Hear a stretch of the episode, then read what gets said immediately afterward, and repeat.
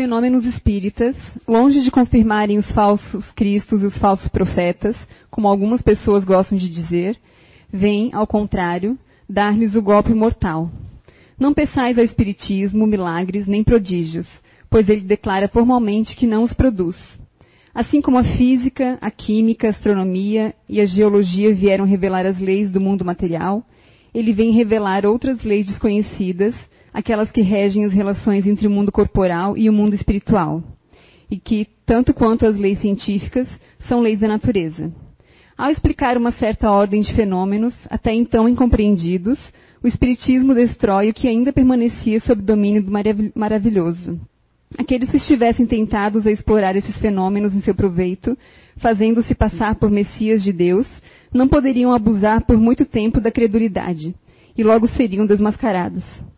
Aliás, como já ficou dito, só esses fenômenos por si mesmos nada provam. A missão se prova por efeitos morais que nem todos podem produzir. Eis um dos resultados do desenvolvimento da ciência espírita. Pesquisando a causa de certos fenômenos, ela levanta o véu de muitos mistérios. Aqueles que preferem a obscuridade à luz são os únicos interessados em combatê-la. Mas a verdade é como o sol, dissipa os nevoeiros mais densos. Boa tarde a todos. Sejam todos bem-vindos. É, imaginem vocês que venha um estrangeiro para o nosso país, né? E vamos dizer que ele vai vir aqui se hospedar em Blumenau. Passa suas férias aqui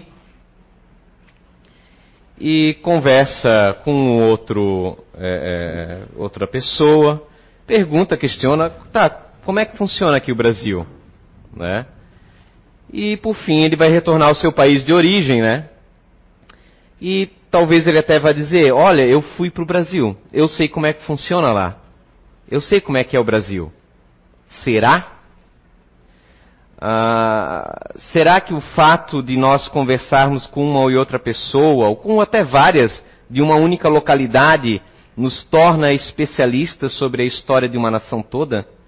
Imagina o Brasil, a diferença cultural que possui é, simplesmente o fato de, por mais que, que ande, que conheça a nossa, toda a nossa região aqui, tintim por tintim, poderá ele dizer que conhece o Brasil?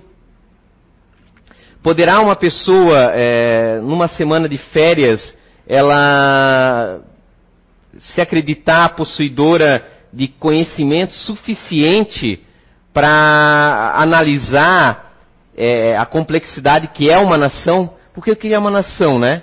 Se não milhares ou milhões, no caso, de pessoas. É muito diverso. Mesmo que ele converse com alguns brasileiros, pergunte para você, tá, o que é o Brasil? Tu vais falar o quê? Tu talvez fale um pouco da história, da economia atual, da política, talvez um determinado segmento ou outro que você lembre ou que você tenha maior interesse. Você vai dar o seu ponto de vista. Talvez fale um pouco da religião, mas dependendo da religião que você é, você vai, sem dúvida, puxar, a, a vamos dizer, como se diz, né, a sardinha para o seu lado. E ele vai dizer, não, no Brasil é assim. Mas se ele conversasse com uma outra pessoa, ele vai dizer, não, é assado. É diferente. E talvez ele rotule, né? Chega lá, eu sei como é que o brasileiro é. Então, você é brasileiro. E ele vai dizer que o brasileiro é assim.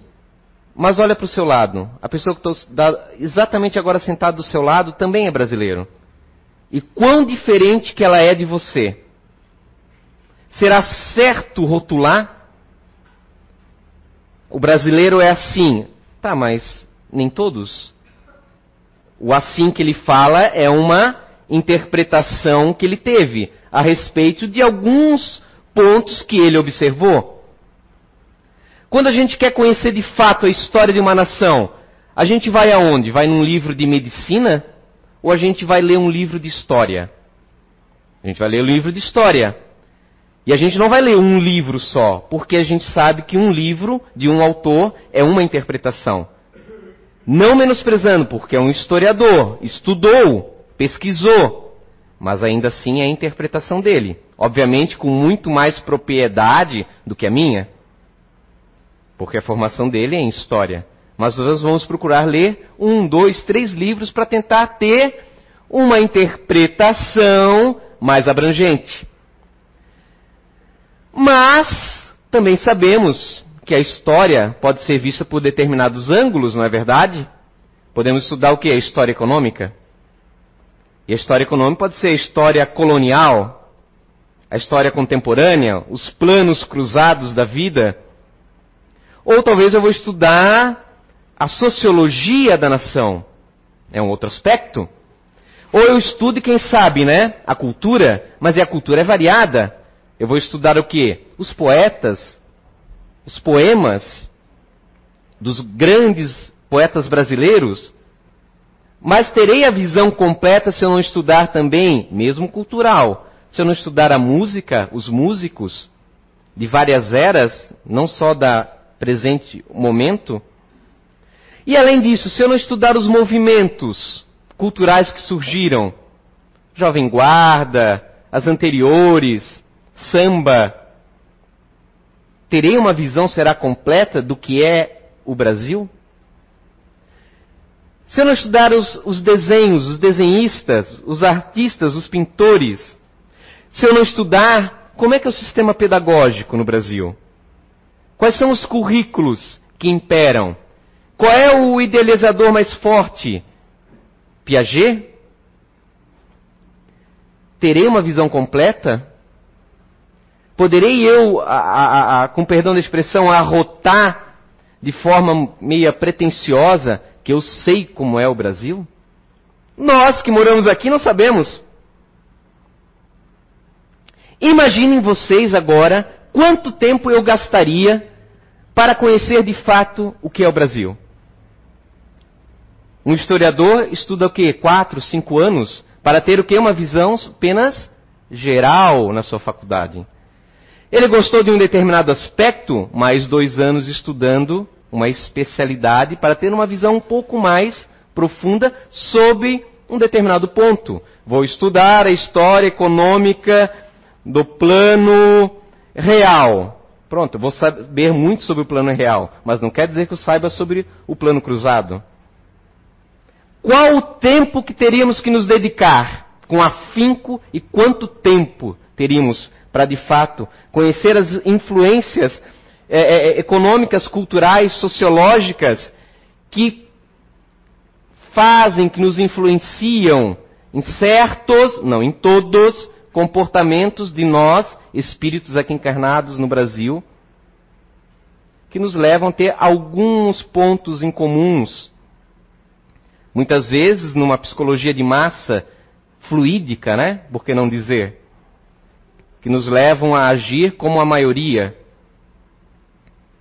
e agora, se contarmos ainda que nós somos seres humanos, né?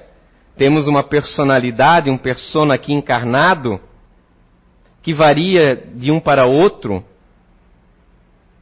que nos faz ter comportamentos e atitudes que, de certa forma, em última instância, claro, essas atitudes e comportamentos nos, nos dá um, um rótulo, um padrão, falta palavras, que define aquilo que nós denominamos popularmente como indivíduo. Eu sou, eu ajo, eu faço isso. Você conhece aquele indivíduo André porque ele age daquela forma e daquela forma. Você tem, de certa forma, um, um paradigma, uma ideologia do que é o André, aquele indivíduo. Mas eu essa persona não é uma coisa estável, é um paradoxo até. Ela ah, é assim. Mas no decorrer das nossas vidas vão acontecendo coisas, né? A gente sofre às vezes perdas, temos sofrimentos, temos sofrimentos às vezes exteriores de circunstâncias que acontecem, sofrimentos interiores de interpretações que nós temos em relação à vida é, é que acontece conosco, né? Muitas vezes um acontecimento não é trágico para um, é trágico para outro. Às vezes é trágico porque o é, um desencarne coletivo.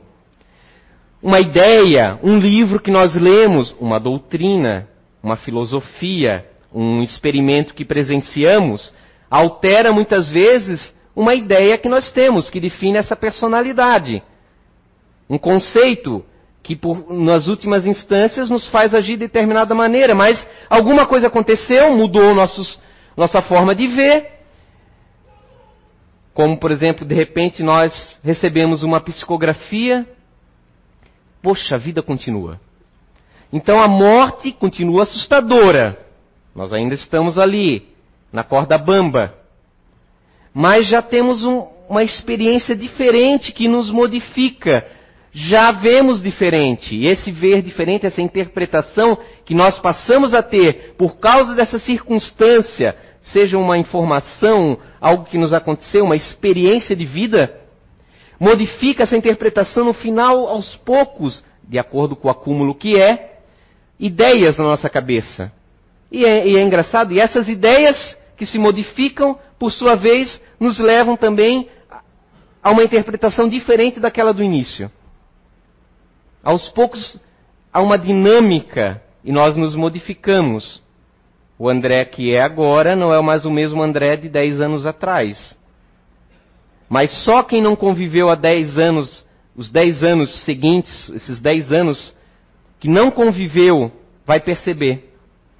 Nós que convivemos diariamente, porque essas mudanças são dinâmicas e um pouco estagnadas, são gradativas muitas vezes, não percebemos a mudança. Por isso, muitas vezes achamos que o outro ele continua a ser o mesmo de anos atrás, mas ele mudou. Talvez ele tenha pontos, pontos na sua personalidade, nas suas atitudes, no seu comportamento, que é, ainda age da mesma forma. E quando ele tem aqueles momentos que age ainda, levado pelas ideias, porque nossas atitudes são levadas por ideias, por conceitos que temos, nós, infelizmente, rotulamos que a pessoa é, ainda é a mesma. Não. Porque temos uma dinâmica ali. Algumas atitudes se modificaram. Ninguém aqui mais chora desesperadamente porque não teve, foi correspondido por aquele amor platônico lá na juventude. Até ri um pouco da, daquele passado juvenil. Porque os conceitos se modificaram, as experiências nos, nos, nos alteraram a, a forma de interpretar as circunstâncias. Nós amadurecemos. Se um ser humano todo é complexo assim, imagine uma nação, como eu disse, que é a soma de milhões de pessoas.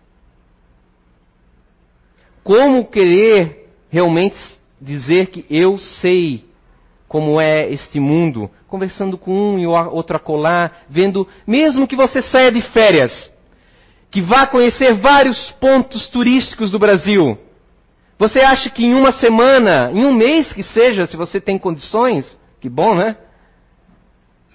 Você acha que poderá dizer que eu sei como é que é o Brasil? Não, você saberá uma pequena parcela, porque necessitaria de talvez 10, 20 anos de estudo profundo para você conhecer as variáveis que nos movem. Imagine agora sabendo que esses milhões de pessoas aqui que, encarnós, que encarnamos no Brasil, temos vários traumas, várias situações de vidas anteriores, que viemos numa novela real, né? Interagir uns com os outros, que aquele passado, aquela bagagem influencia no presente. Tem ah, os seus condicionamentos.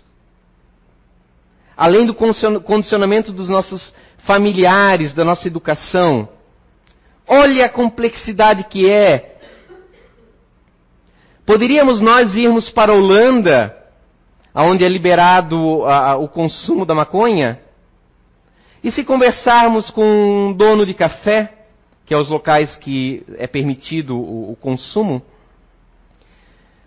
e ao conversar com ele voltarmos a dizermos, eu conheço como é que é o sistema é, é, de liberação da cannabis é extremamente positivo. Mas se eu for lá e conversar de repente com um familiar em que o filho desencarnou, não propriamente pela cannabis, mas por consumir uma droga pesada, ele nos dará uma visão diferente. Teremos outro ponto de vista. E talvez se só tivéssemos conversado com essa pessoa, voltaríamos aterrorizados. Aonde está a verdade? A verdade é múltipla. Os espíritos necessitam é, que nós larguemos o nosso preconceito. A verdade sempre é múltipla. Nunca é, é, é, é pode ser assim a, a, a, possuída por um indivíduo, por uma comunidade, por uma ideologia única. Ela está muito além. Agora imagine vocês, se fossem vocês é, investigadores e gostassem de sei lá, vamos pegar um outro exemplo prático. Conhecer uma empresa, como é que é o, a organização dessa empresa, o clima que impera lá, e entrevistasse unicamente o dono. Teriam uma visão completa do que é a empresa? Mesmo que ela fosse micro, talvez se olhassem aos olhos, teriam uma ideia da estrutura, uma microempresa, conversaram com os donos, que muitas vezes só tem um funcionário a mais mas teriam ideia fiel, profunda do clima que ali impera, se não conversassem também com outros funcionários, com outros colaboradores? Óbvio que não. Entrevistar um e outro, sem procurar entrevistar a, a totalidade, é sempre uma visão parcial. Nós fazemos isso em nossas vidas. Muitas vezes uma pessoa chega e nos dá uma informação a respeito de outra e nós já a, a, colocamos o nosso cofre como a ideia que é, nos move. É o conceito, o preconceito que temos a respeito do outro. Mal procuramos ter uma visão é, é, variada, um outro ângulo a respeito do que nos disseram. Imagine agora, se uma nação é complexa, como eu lhes falei, se necessita de um estudo profundo, se é cheio de variáveis econômicas, políticas, é, sociólogas, culturais, quando nos adentramos num outro mundo inteiro, onde as leis que imperam não são as leis que conhecemos, quando não há um historiador formado pela academia que possa nos orientar nesse estudo, pois não há físicos que possam entender esta quarta dimensão. Imagine um grau de complexidade. É aterrorizante que ainda é, haja pessoas que, diante dessa dimensão que nós chamamos de plano espiritual, este outro mundo, um mundo inteiro vasto, cheio de classes diferentes, como aqui nós temos classes sociais e econômicas. Se eu conversar com uma pessoa com dinheiro, ela vai dizer que está tudo ótimo. Se conversar com uma pessoa sem dinheiro, está difícil.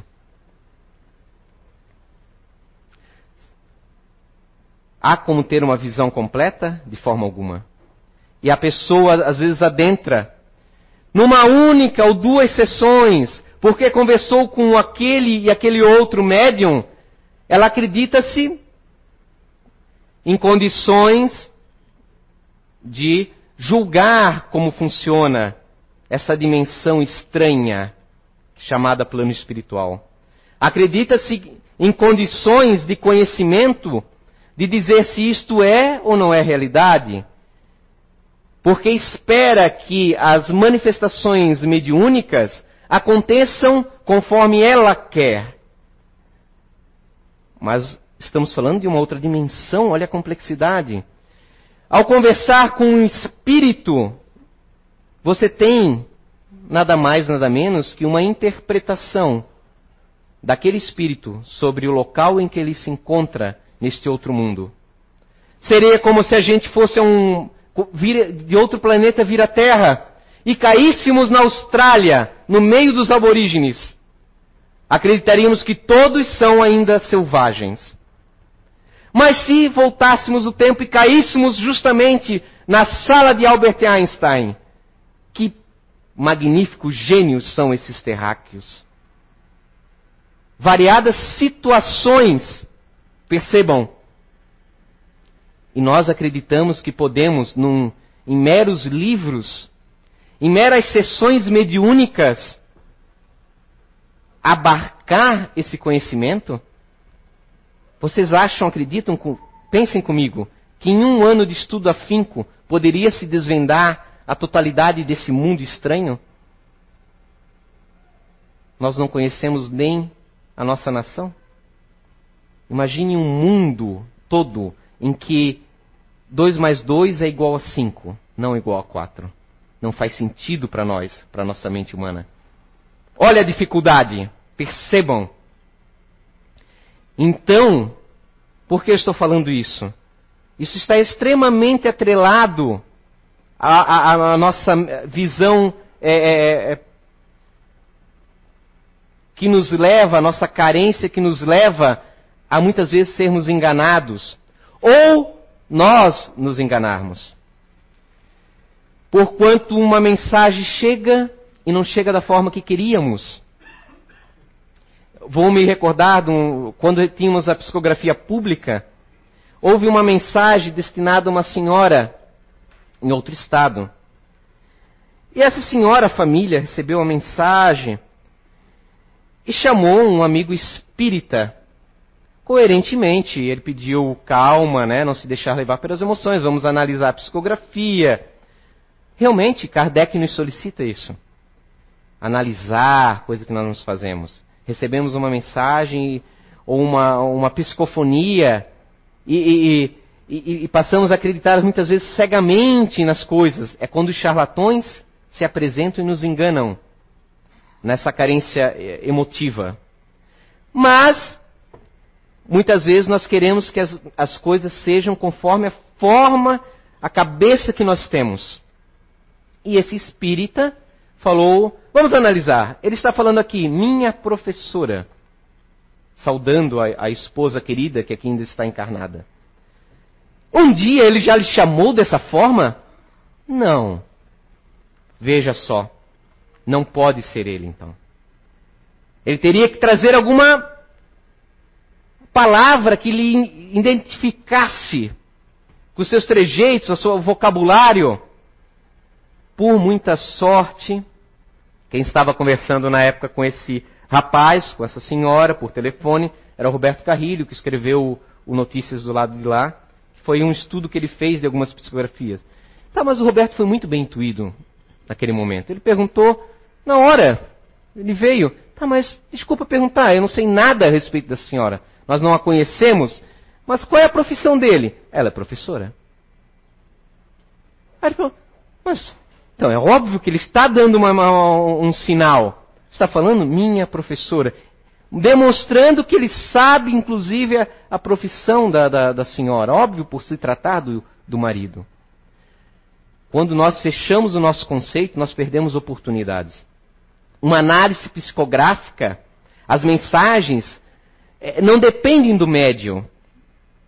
O médium é um, é um instrumento é, é, é, não dinâmico, mas sim da boa vontade do espírito. E ele vai se comunicar da forma que ele achar apropriado. Estamos em outra dimensão.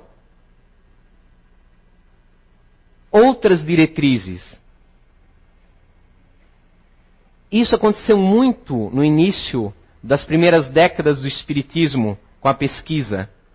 Os pesquisadores muitas vezes queriam respostas que eles haviam elaborados em protocolos científicos. Mas não acontecia. Mas acontecia outras. Não está aqui no, no nosso protocolo, não pode ser. Vai para o lado. Eu quero que ele responda amarelo e não verde. Ele respondeu, ele se manifestou, mas não é amarelo. Tem que ser verde. Eusápia Paladino foi uma das médiums mais ostensivas da história do Espiritismo.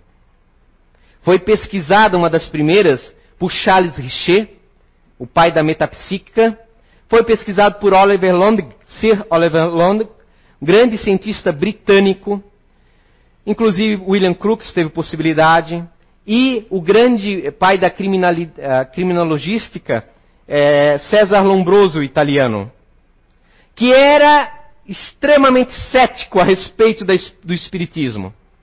para ele aquilo era lorota. Tinha textos de grande crítica, criticava, ofendia as pessoas que acreditavam nisso. Para eles eram pessoas, com perdão da expressão, idiotas, ignorantes. Numa das sessões de Eusapia Paladino, manifesta-se a entidade da sua mãe falecida. A partir daquele momento, altera-se a circunstância externa que altera as nossas ideias e modifica a nossa forma de interpretar a vida. Altera o seu comportamento, torna-se um grande propagador do espiritismo diante daquela situação. Mas Eusapia Paladino era uma médium sem estudos. O espiritismo, apesar de algumas décadas já, ainda enganjava. Não estava difundindo como nós temos hoje em nosso país. Eusapia muitas vezes fraudava. Mas nós temos também em nosso cotidiano pessoas que se passam por médicos, fraudam, enganam, mas não é por isso que não existem médicos. Muitas vezes um médico formado que cura se equivoca, erra e esconde o erro? Há casos? Eusápia, muitas vezes, a fim de satisfazer o público, porque se apresentava é, de forma, é, naquela época, os médiums de forma circense ao grande público, fraudava, porque não dependia dela a feminologia espírita, dependia dos espíritos. Agora pense, um espírito sério, ele tem o que fazer.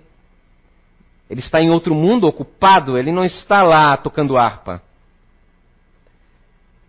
Teria ele é, é, tempo para vir apenas para satisfazer curiosidades vãs? Eu li uma brochura sobre o Espiritismo, acho que entendo, e eu quero agora que esses espíritos venham aqui, me obedeçam e se manifestem para comprovar se isso é verdade. Eles não estão preocupados com isso e não estão interessados em satisfazer.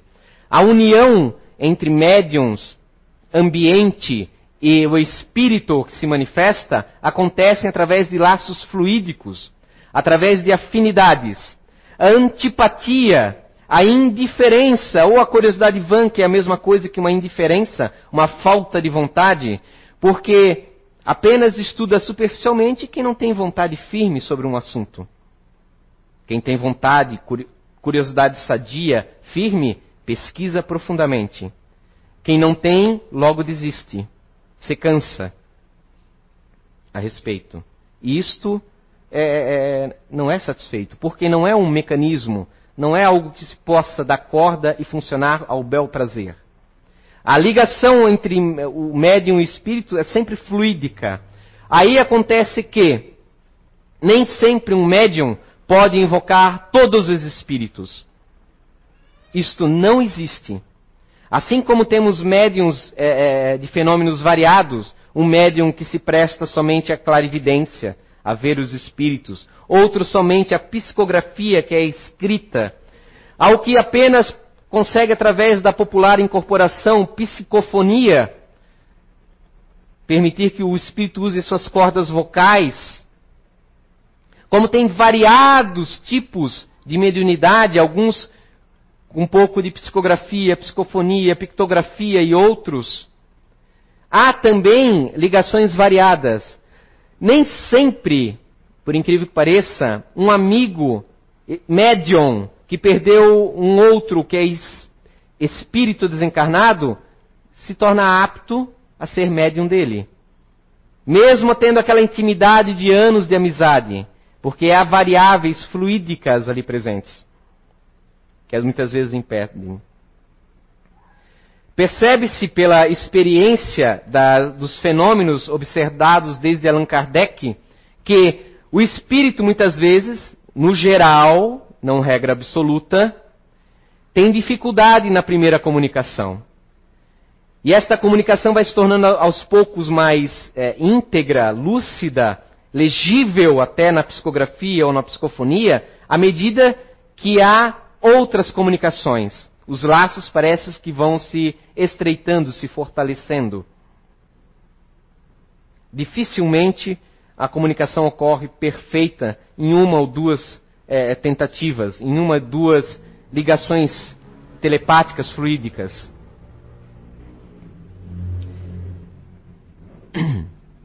Muitas vezes, pensem só, a dificuldade que é para um médium quando a, a, a, a, prática da psicografia pública, aonde se apresentam em sequência muitíssimos espíritos, em que a ligação muitas vezes é a primeira, com certeza. Apesar de haver, para que haja um bom andamento desse tipo de trabalho, uma preparação com as entidades e o médium. O médium pode muitas vezes se faz se preparar já no mesmo dia, em dias que antecedem, através de oração, de meditação, de concentração, da aproximação no desdobramento do sono com as entidades que vão se manifestar, mas muitas há que se manifestam é, ali, naquele momento, surge a oportunidade. E aí vem a psicografia, às vezes meia truncada. E o que acontece com o pesquisador? Ah, não pode, isso aqui tem muitas falhas. Ele tinha uma bicicleta azul, não uma bicicleta amarela. Não, é, há, há, há falhas, e pelas falhas se renega todo o resto. Não é assim que se analisa uma psicografia. Se olha os pontos de acerto nesse tipo de psicografia. Se analisa isso. Se olha o linguajar quando uma mensagem mais elevada. Não se olha o nome, a assinatura do espírito ao final. Porque, conforme Kardec falou, são rótulos. Mas sim, se aquela mensagem, o conteúdo, condiz com quem assinou. Poderia-se encontrar um, uma palavra fútil numa mensagem assinada por um Sócrates? Um exemplo? Ou se é uma entidade, um, um personagem menos conhecido, ainda assim é, é possível sempre o conteúdo, os pontos, os trejeitos, a forma de falar, um vocábulo às vezes que ele se utilizava. É o ponto de partida para análise positiva. Ou não, porque também não, é, não se pode é, é deixar as emoções né, exacerbarem. É que nem a história de você olha para uma nuvem. Você sempre vai a, conseguir ver um formato. Poxa, aquela nuvem tem um formato de tal coisa, de um carneiro, de um, sei lá, de um cachorro. Nós vemos o que queremos. Um outro vai dizer algo diferente.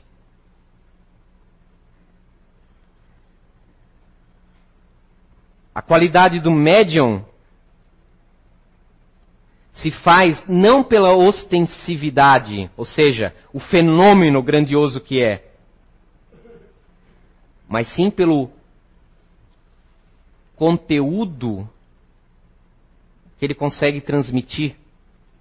Isso não quer dizer que um médio bom é o médio que só transmite mensagem dos mentores. Ao contrário, depende o momento. Porque numa mesa mediúnica, a sua destinação não é encher de mensagens evangélicas. Isso nós já temos bastante.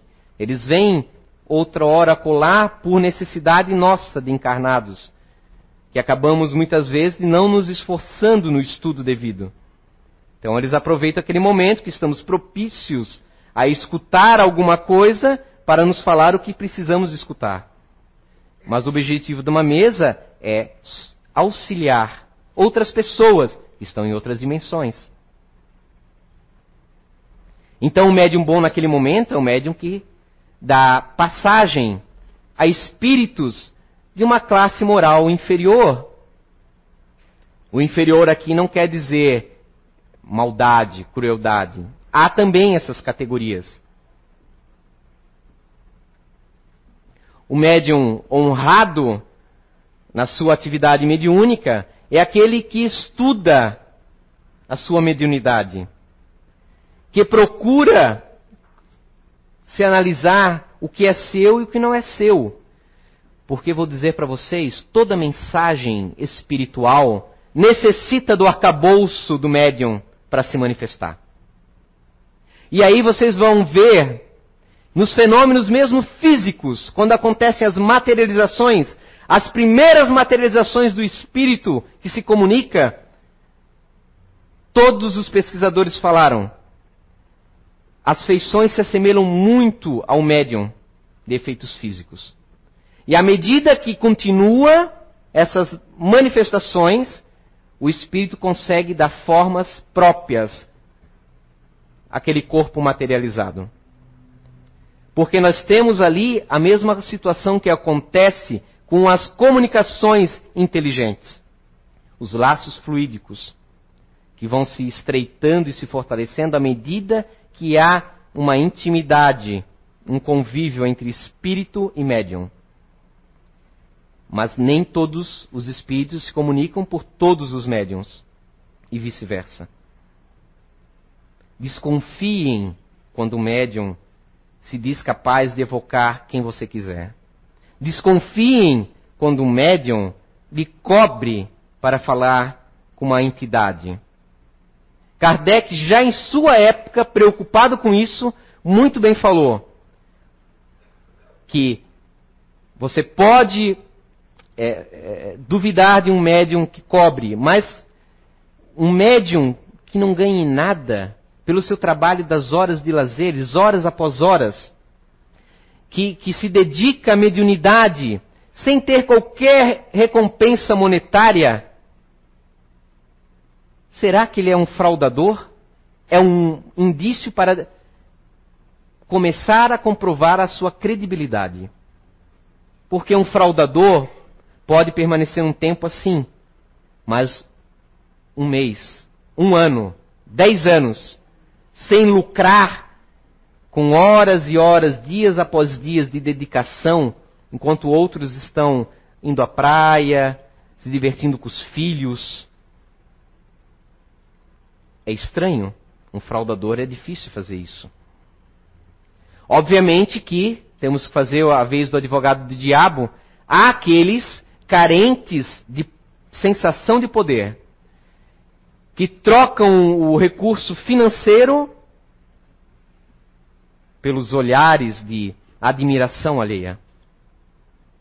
Então nós temos um outro caminho para observar o médium. Se ele se ufana pela sua função de mero lápis mediúnico. Se ele sente um, um prazer inequívoco de se demonstrar ao grande público de receber os aplausos, quando nós sabemos, pelo estudo, que ele nada pode fazê-lo sem a vontade de um espírito que queira se comunicar. Talvez vocês vão lembrar, pouco tempo atrás passou na TV a história dele, Harry Houdini, o grande mágico que perseguiu muitos médiums que fraudaram. Não médiums, né? Fraudadores mas nunca conseguiu uma manifestação legítima para satisfazer a sua mente. São os paradigmas, né? São as situações. Porém, não se devem. Se você estudar só Harry Houdini, você vai achar não existe espíritos, então. É a visão medíocre, a visão míope que nós temos de estudar apenas uma faceta da coisa. Quando você estuda um outro grande cético, Richard Hudson, este é, é, é, grande advogado que foi um terrível perseguidor é, de farsantes médiums, grande é, é, associado do Instituto de Pesquisa Psíquica de Londres, um dos mais antigos. Desmascarou, conforme os dizeres dele, obviamente, Madame Blavatsky e outros médiums que ele denominou como farsantes. Quando foi estudado Eusapia Paladino, por esses grandes nomes, mesmo não tendo acompanhado, vejam como também às vezes somos arrogantes, criticou profundamente Richer, Myers, Oliver Londig, que não haviam praticado segurança, não haviam feito todos os detalhes para não haver farsa. Porque para ele tudo era farsa. Se não havia espíritos, não pode haver médiums. Por fim, foi chamado pelo grande psicólogo William James para os Estados Unidos para pesquisar uma médium, Eleonor, Leonora Piper, senhora Piper. Ficou 12 anos pesquisando essa senhora. Desde a primeira sessão, é aquela, é a circunstância externa que nos modifica as nossas ideias, que alteram a nossa interpretação da vida. Ao chegar lá disfarçado, sem ela saber quem era, o Espírito se apresentou, contou detalhes incríveis registrados nas obras que ele deixou posteriormente. Detalhes incríveis de pessoas, de irmãos desencarnados, que ela jamais poderia ter contato. Aquilo lhe mexeu tanto com os seus brios, que ele falou que eu preciso descobrir isso. Eu preciso achar onde é que está isso, essa farsa, não é possível. Doze anos pesquisou. Direto, profundamente. Doze anos. E nós queremos em duas sessões ter a, a base da nossa credibilidade, da nossa fé. Não estudamos nem os livros e já queremos ir direto para a prática. É como o, o, o, jovem acadêmico de química que já quer ir para o laboratório misturar elementos. Vai explodir na mão. Vai corroer a mão com ácido sulfúrico. Há diretrizes de segurança. Porquanto este mundo imenso, como é aqui e é lá, possui categorias diferentes. Pessoas maldosas, pessoas boníssimas, pessoas que ludibriam, que enganam outros. E há pessoas com uma tal honra que modificam nossas vidas diante da presença delas. Igual aqui.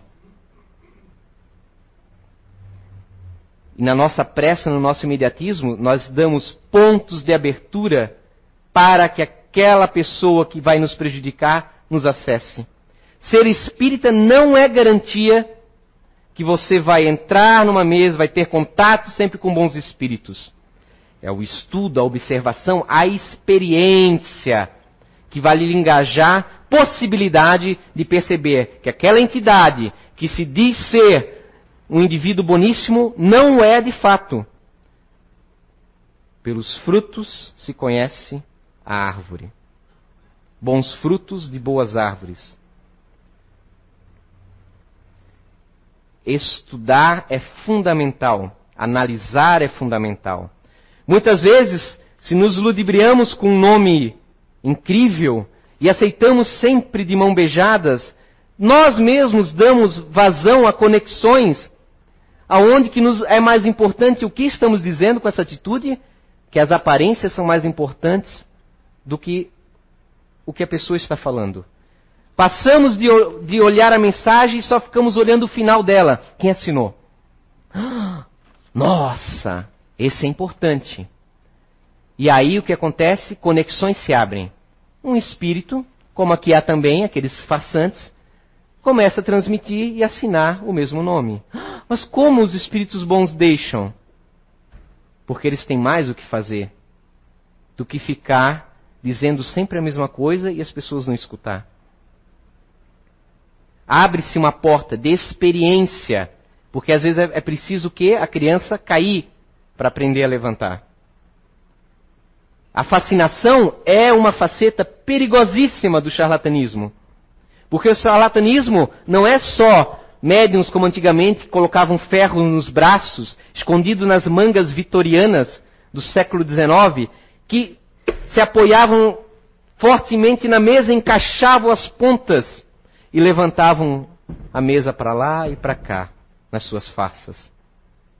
Mas o que dizer quando chega um Daniel Douglas Home, que manda deixar as luzes acesas, senta-se numa cadeira longe da mesa, na casa que ele está visitando, ou seja, um local não preparado.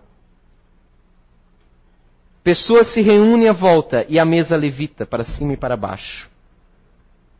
As pessoas olham embaixo, em cima e nada acham. Os grandes ilusionistas falam: Eu também faço isso. Mas quando Daniel Douglas Home teve o seu ato de levitação numa sessão, os diretores daquela sessão lançaram o desafio. Eu desafio um ilusionista vir aqui, fazer isto então, tudo bem. Não no seu palco, mas aqui na minha casa, nas mesmas condições. Sem ter nenhum assistente junto com ele. O desafio permanece até hoje. Assim como o desafio de Houdini, né? De que ele queria ver um médium verdadeiro, legítimo. E aí? Várias interpretações diferentes. Porque as leis de lá não se aplicam à vontade do ser humano aqui. É toda uma ciência nova que se manifesta.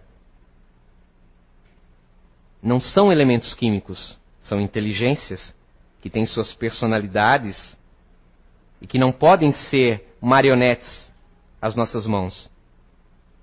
Junta-se um grupo de pequenos simples estudantes, não vai conseguir que um PhD venha dar aulas para ele, fazer um colóquio. Junta-se agora outros cientistas com um grau maior e ele virá.